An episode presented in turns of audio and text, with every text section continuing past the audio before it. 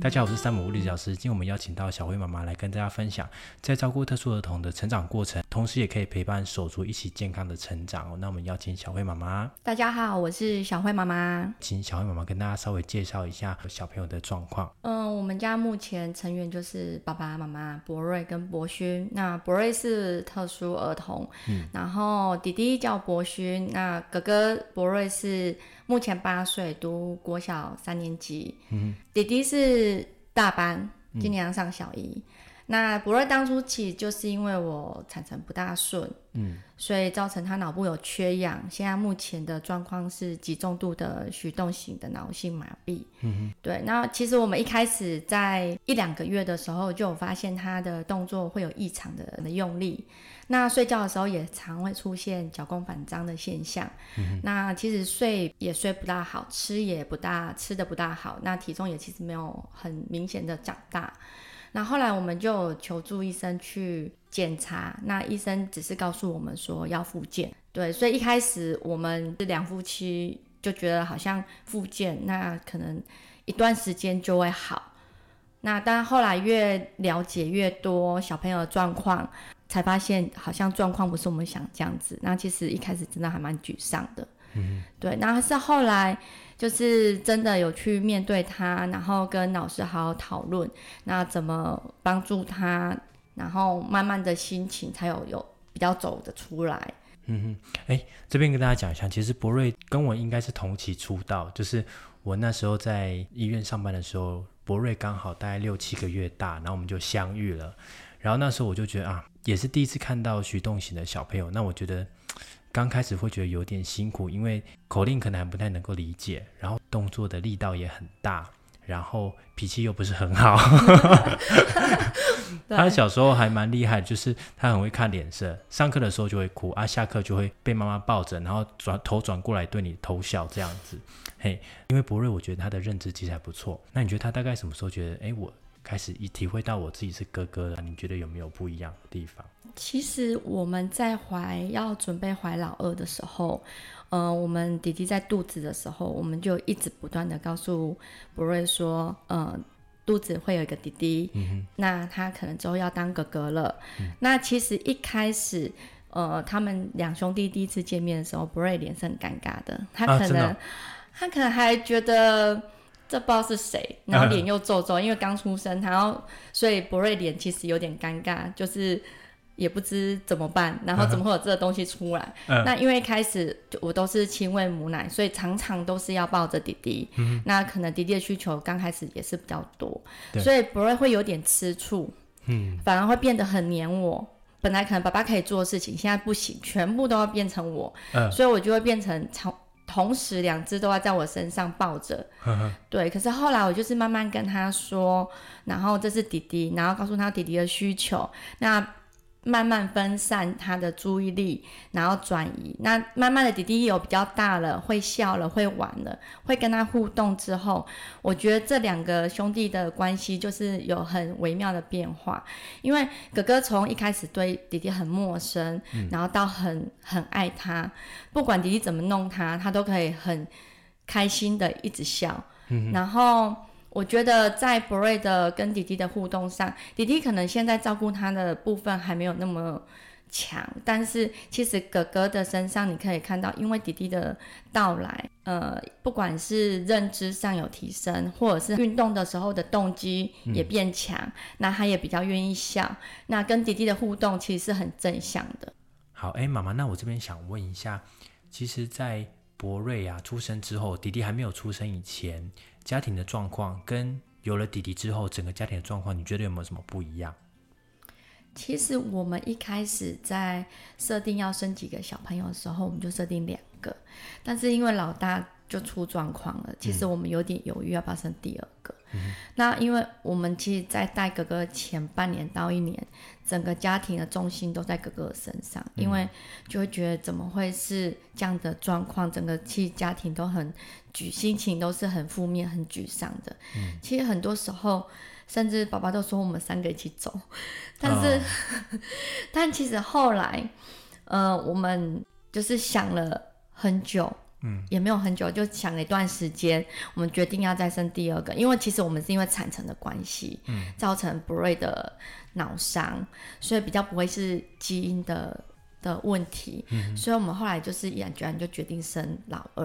嗯那其实有老二之后，所以一开始很几个月比较忙碌之后，弟弟开始会笑、会做、会玩的时候，我们家好像又多了比较多的笑声。嗯，然后博瑞跟弟弟的互动就变明显。那他也因为弟弟的出生，他知道了什么叫竞争。嗯，那也知道什么呃事情要轮流要等待，嗯。不然他以前就是完全是不能等的，连我们泡奶奶给他喝，就是加热水他就开始哭，嗯，调水他完全是不能等待的孩子，然后可是有了弟弟之后，他就是可以慢慢的等待，他到现在我们像我们如果出去玩去露营，他是可以。最乖，坐在轮椅上看着我们大家玩，陪着我们大家一起游戏的，完全不会吵着我们要抱他，然后要要一直理会他。他完全，我觉得他现在变得非常独立。那也因为弟弟的到来，其实他有很多的动作跟附件的部分，他其实我觉得他动机变得很强。那也他也因为有弟弟，觉得他很骄傲。嗯，对。我刚刚这样听下来啊，我我先我想问两个问题，就是第一个，爸爸就是之前那个想法，现在有你觉得有没有有变化？嗯，我觉得就是比较不会听到爸爸说他情绪上比较不好，因为至少我们现在还是有弟弟。嗯，那有弟弟虽然有时候还是很皮，也会让人家很生气，但是整个家庭的氛围其实是改变蛮大的。嗯，对，对，我觉得这很重要。这样这样一讲，我就有画面，我就觉得嗯，可能刚开始回到家。博瑞要忙复健，老师又说回家要做什么啊？量要做多多，可是博瑞又在哭，嘿，这个家底可能就是哭声。然后后来弟弟出现之后，哎，整个就不一样了。哥哥也觉得，哎，变得很骄傲。你觉得从哪个部分观察到？你觉得，哎，哥哥？给你的感觉是，哎，他很骄傲，他有他当哥哥，他有弟弟这样。像像我们如果出去，然后出去玩或是打棒球，弟弟会去唱歌，会去跳舞给他看。他每次看弟弟唱歌、看跳舞，因为我们弟弟算是有点比较个性、比较活泼，然后比较三八的孩子，他是会很大方的，就是扭来扭去唱歌的。所以哥哥每次看他这个，他都可以笑到就是快要没没有气，嗯嗯。对，然后就会一直就是看着别人，然后很得意，感觉就是告诉人家说这是我弟弟，或者或者是说呃老师有时候在球场或是需要我们介绍小朋友介绍自己的时候，他上次我就跟弟弟说，弟弟等一下你可以帮哥哥介绍吗？因为哥哥没有办法说话，嗯，那你可以。跟大家介绍你的哥哥吗？他说可以。那我就先问他说：“那你要怎么跟人家说你的哥哥？”那他就是讲了一遍给我听。那当正式老师来访问说：“哎，请问你是谁？”那王博勋就很乐意的。跳出来告诉大家说：“这是我的哥哥，他叫什么名字？今年几岁？然后他怎样？他会什么？然后有什么事情？”那这时候其实博瑞是笑得很开心，甚至带尖叫，就是结束，就是在整个过程都是在尖叫，然后跟很开心的大笑里面结束这段访问。这样，那我觉得我博瑞就会觉得说。对我弟弟很厉害，他可以介绍我给大家认识。感觉起来，博瑞就在说：“嘿，对对对，很棒，这是我弟，你看吧，很厉害吧？”对，是没错。哇，这样听起来就很感动，因为我觉得两个兄弟互相扶持，然后哥哥知道弟弟喜欢什么，弟弟也知道哥哥需要什么帮忙，我觉得这样就很棒。哎，那刚有听到博瑞，他随着时间越来越久，可以发现到博瑞其实慢慢。开始很喜欢弟弟，喜欢跟他玩，开始有这种爱的表现。那我想问你有没有听过博勋？因为他现在也幼稚园了，有没有听过他询问任何有关哥哥的问题？比如说想问说，哎，哥哥怎么好像不太一样啊？其实，在更小的时候，呃，可能大概三四岁的时候，弟弟认知可能有意会到他的哥哥跟别人的哥哥可能有点不一样。嗯，那他也会回来问我说，为什么？嗯，我的哥哥没有办法陪我玩，陪我做什么事情？我怎么跟别人的不一样？那一开始我觉得，我，呃，我据实的跟他说，我我会告诉他说，因为哥哥的脑部有受伤，那有些动作他是比你们更需要去花更多时间去训练，所以哥哥才需要每天都要做复健来帮助他完成这个动作。那如果我们在复健的时候，你如果可以帮忙做了些什么，那哥哥就会更愿意去做运动，那哥哥就会表现得更好。嗯，对，我觉得这个部分就有点相辅相成哦。我之前有听一些家长他们讲说，嗯，其实第一个小朋友好像有点状况之后，他们想要再生第二个小朋友来照顾第一个小朋友，因为担心将来之后老了啊，然后没有人照顾比较大的小朋友。妈妈，你对这个这样的？状况，你的看法是什么？其实我们没有把就是照顾这个部分想要放在弟弟的身上。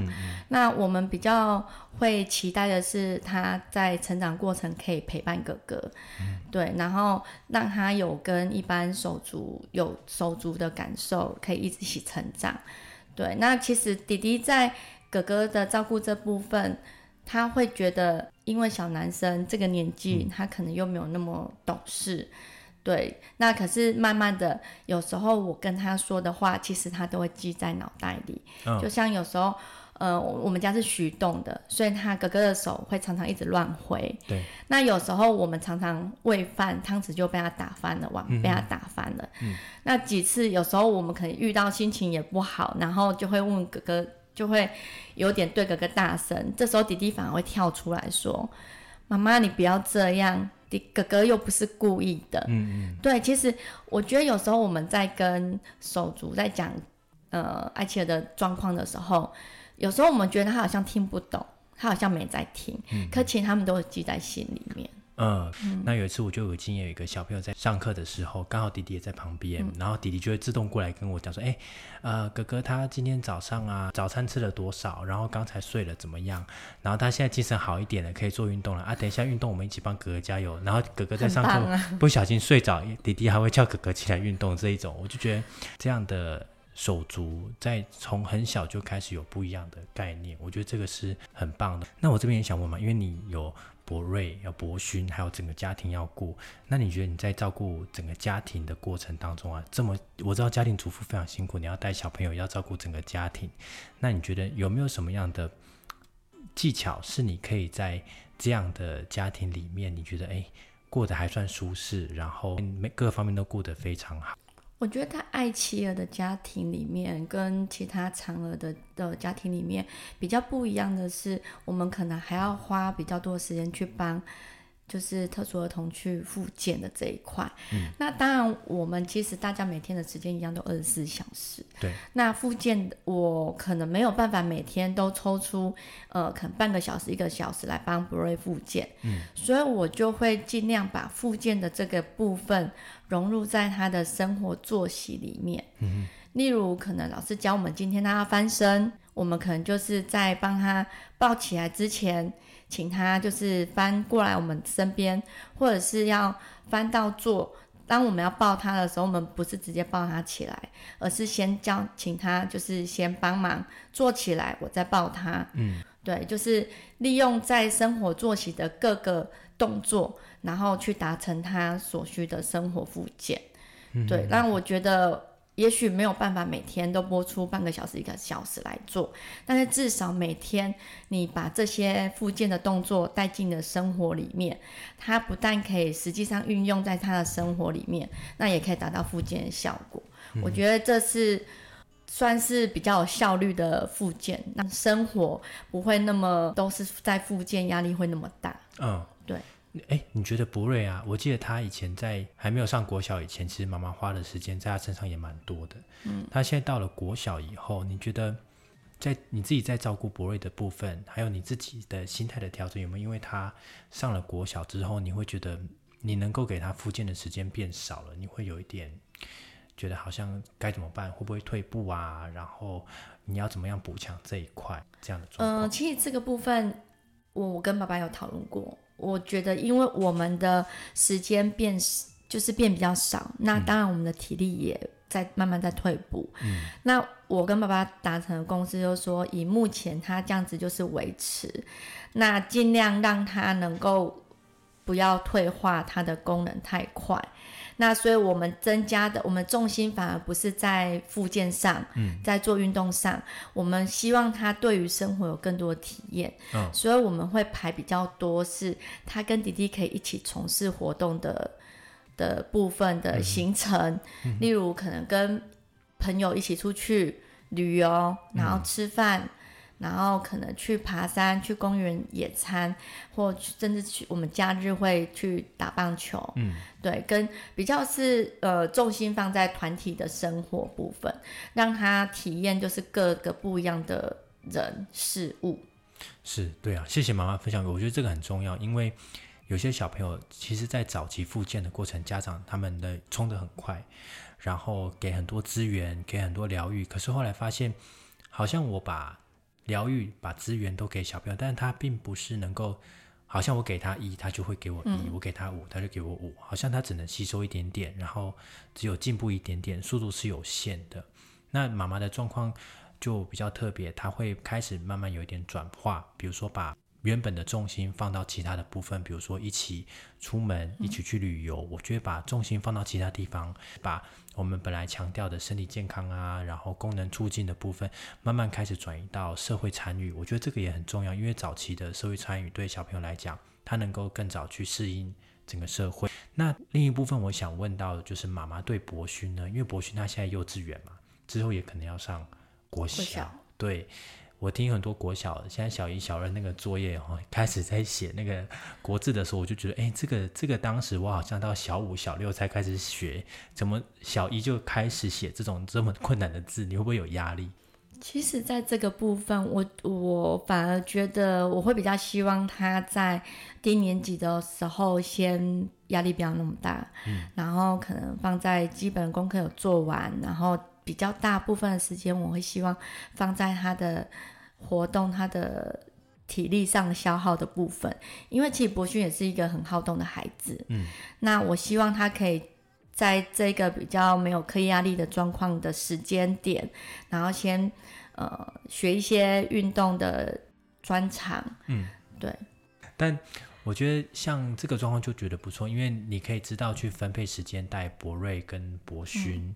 那我我记得博瑞他的功能，比如说你要抱着移动啊，你要洗澡，其实都是需要全部都需要你帮忙。嗯，那这时候你觉得爸爸在家庭里面，爸爸的角色帮了你哪些部分？你觉得是哎很棒的？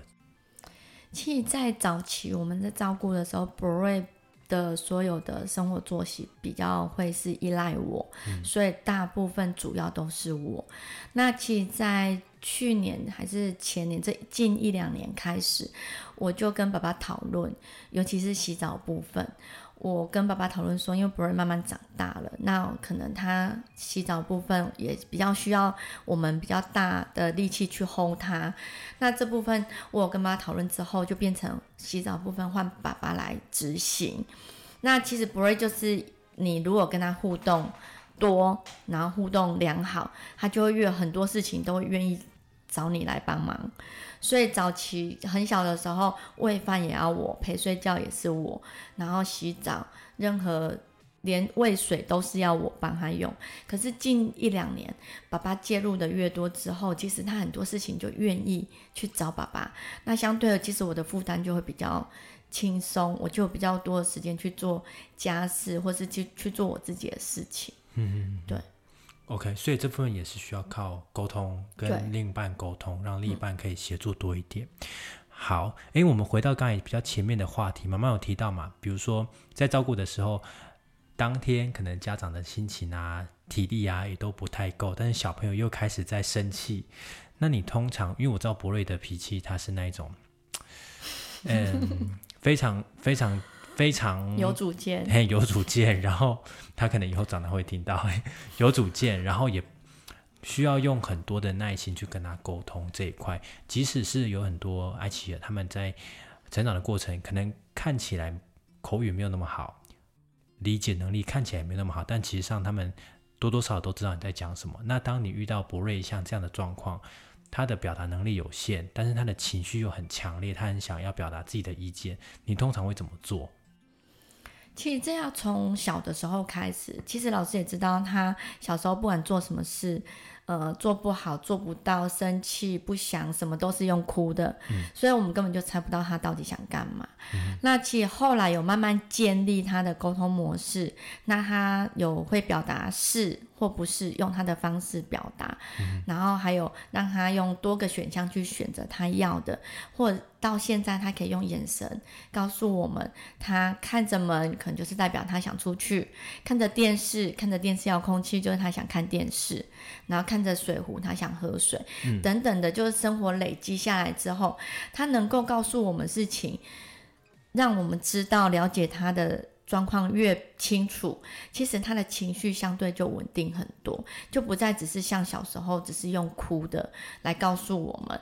那相对这样子，我们带起来其实也会比较轻松。嗯，对啊，这个这个我可以体会到，因为我记得小时候博瑞在上课完全是从从头哭到尾，但是我后来也想一下，这个方式实在其实不太行，因为我一直很想让让他做一些动作，可是。他只要一进来就开始在哭，然后他一哭，他的力气又很大，对，几乎很难控制住。所以后来我有一次很意外的发现，他开始会讲一些不，对，哦，会开始拒绝。那好像也开始可以听懂我在做什么，我在讲什么。所以当我跟他讲一些条件的时候，当他说不好，哎，我那我当时候就开始啊接受他一下，好，你就你就就让你休息一下。但后来再试几次，就发现哎，他真的可以开始跟你沟通。妈妈，那这边我想问，我们在带博瑞复健的时候啊，因为在家里面会需要做很多动作，比如说高跪呀、坐姿的稳定练习呀，那这段期间。弟弟他现在也大了，也到了幼稚园了。你觉得他幼稚园的小朋友一般来讲，可能现在想要玩丢球啊、踢球啊、躲猫猫啊等等比较激烈的游戏。那特殊特殊小朋友的活动可能就是比较简单一点，然后活动不会太复杂，可能认知的活的成分也不会这么多。你有没有发现到弟弟跟博瑞在你帮博瑞复健的时候，弟弟有什么样的呃，就是回馈呀，或者他有什么样的表达？其实，在小的时候，大部分附件都是我自己帮布瑞做，那弟弟可能在旁边玩他自己的。那他慢慢大了，就会想要我也陪他，但其实我的时间其实有还蛮有限的，所以没有办法陪哥哥复健完之后又陪弟弟来玩游戏，所以我后来就尽量把他们两个的时间。结合起来，例如哥哥他在呃练高贵、手撑、定点的时候，他的专注力会比较没那么好，所以他就会比较动力比较低，哎，他的动机就会比较低。这时候我就会请弟弟可能帮忙一个动作，例如摆他的小他的玩偶，让哥哥选择。一方面他可以除了高贵之外，他可以训练到他的手的稳定度，然后去选他想要哪只，或者是。叫弟弟心里想一只玩偶，我们可能摆了三只，然后弟弟自己想选其中一只，然后叫哥哥去猜，哥哥就用他的手去拨那一只，然后你就可以知道他们两兄弟是不是选同一只。如果选中了，两个就很开心；那如果选不中了，就一方开心，一方很难过。但是可以就是分散掉哥哥在做复健的一个不开心的那种成分，他就忘了他要复健。嗯，对，那或者或者是说，我们可能有要丢球或是拨牌的拨积木的一些动作训练，那弟弟会帮忙在旁边记分。那其实他们现在这个年纪就很喜欢拿着纸笔开始写写画画，对，那这个部分就会两兄弟的时间结合之后，可是完成了，也可以陪弟弟玩，那也可以帮哥哥做附件，那达到最大的效率，这样。对啊，妈妈这样讲，忽然想到。以前在帮博瑞上课的时候，弟弟会在旁边。一开始早期，弟弟可能会有点呃想要加入，但他不太知道怎么表达。比如说博瑞在叠积木，然后哥弟弟可能就是哎故意把积木推倒啊，或者是拿球把积木碰倒这样子，想要表达他自己想加入。那后来慢慢发现，嗯，妈妈知道博瑞跟博勋其实可以两个一起互动之后，慢慢给博勋一些任务，然后博勋。捣乱整个活动的这个状况，就是说，呃，用其他的方法去表达想要加入这个活动的状况，可能就没有那么多，吼，就不是会用，诶，想要打乱规则的方式，反而慢慢变成可以询问，诶，我可以加入吗？那我可以帮什么忙？两个就可以开始在活动里面一起游戏这样子。对，对啊，我觉得这也不错。对，那其实弟弟也会定时的提醒我，妈妈哥哥要复健哦。嗯，对，因为他其实也很想很很享受那个中间的过程的一个乐趣。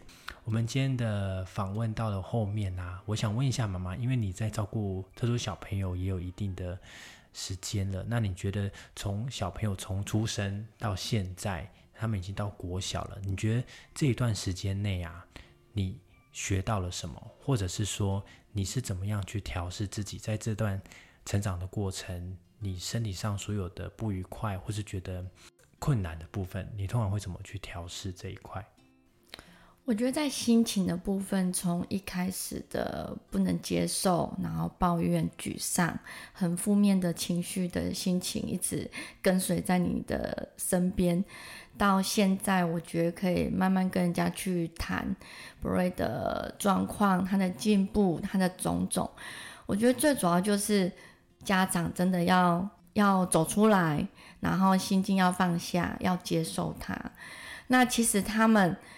有特殊孩子，他们你说带起来很辛苦吗？其实，呃，带久了之后，你习惯他的模式了，其实就跟一般孩子一样。嗯，有时候我反而会觉得带博瑞会比带博轩还要轻松啊？怎么说？对，因为博瑞其实他虽然很有主见，但其实你就是跟他沟通好条件，那很多事情我们都可以配合的很好。嗯，可是其实弟弟他反而有很多的意见，很多的想法，那你。他可能接触的外面的人给他的是是非非的东西跟观念很多，所以很多时候你要花更多的时间、更多的心力去跟他解释、跟他谈说这件事情什么是对的，什么是错的，什么是好的，什么不好的。对，所以我觉得两个状况的相处模式不大一样。嗯，对。哎，那我想问，因为我本来想要到，我本来想要结尾，可是我觉得我实在太想问了。比如说像博瑞刚刚讲到，他非常有主见，很有想法，然后会表达意见。可是弟弟听起来也不会妥协哦，他感觉也很有主见哦。那当两方有没有遇过一个状况是两方都很有主见的时候，你会怎么去调解？其实弟弟会很常问我说：“为什么我要这样做？哥哥可以不用做？”嗯，对。那我就会开始跟他要看状况，像有时候可能哥哥，尤其是最近比较常遇到是吃饭，他可能就问我说，为什么哥哥可以不用吃完，我就要把饭吃完？嗯对，然后我就会跟他说，因为你的饭是你自己跟爸爸妈妈说你要这个要那个，你自己选择了要这么多的量跟这些东西的，所以你必须对你自己选择。要做负责任。那哥哥因为他没有办法告诉很清楚的告诉我们说他要什么，他要多少，所以都是爸爸妈妈帮他们准备的。那哥哥今天身体状况不舒服，他也没有办法直接告诉我我肚子痛，我头痛，我哪里不舒服。所以爸爸妈妈帮他准备的量就是他一般的量。那他今天可能没有办法吃完，可能是他的身体有点不舒服，他没有办法告诉我们，所以他们的饭没有吃完。那我就问。问他说：“如果你今天你肚子饿，你会把饭留下来不吃吗？”他说：“不会，我会把它吃光光。”我说：“对了，所以哥哥他一定也不会让自己饿肚子，他也会把饭吃完。可是如果他身体不舒服，他可能就没有办法做到。那我会去用事情的状况去跟他实际去衡量。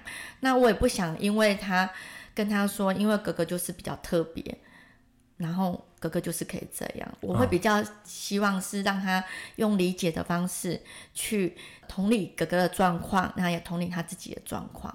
这样听下来，其实第一还蛮有耐心的，他可以听完全部妈妈的那个妈妈说的妈妈教训，讲完之后他的反应是怎么样？他就会默默把饭吃完。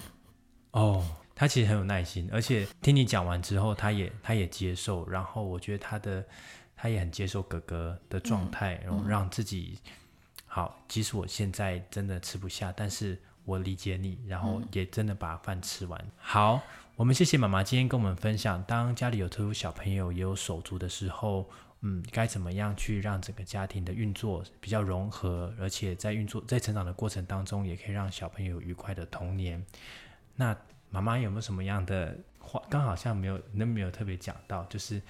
从照顾博瑞到现在啊，刚讲到我们要让小朋友去表达，让小朋友开始去有办法去分享自己的成长过程，有办法去有办法让自己在成长的过程表达自己的意见。嗯，然后妈妈自己也要找时间、找状态去让自己可以放松。比如说你们家用的是旅游啊，自己让自己去比较可以放松一点。那有没有什么样的话是想要对？我们目前也有家庭，也有特殊小朋友的家庭的家长一起勉励的。我觉得就是一开始可能真的是没有办法接受，可是你可以找你的呃周边信任的人去分享。当你心情不好的时候，我觉得可以去分享。那如果说你没有，你觉得你找不到对象。我觉得可以，你去可以往一些社会福利的一些团体，他们有一些过来人的经验，或一些他们相关的志工、心理医师，其实都很愿意听你们在讲这些话。那当你们，我觉得你走出来，或是找到你的伙伴，像我们现在就一群一样，都是呃爱妻的家庭，那我们可以互相的倾诉，彼此带着辛苦的辛酸血泪史。那还有，你可以，因为你。都是爱奇艺，你面对到的问题，其实，呃，有一些部分是雷同的，那你就可以互相经验的分享，那可以帮助到自己，也可以帮助到别人。那最主要，我觉得不要自己一个一个人，然后闷在家里，觉得好像世界没有希望了，然后，呃，好像很灰暗。因为我觉得小孩子，你不要受限他的发展，其实。我们觉得他好像不行，可是其实他的能力比你想象的还要无限。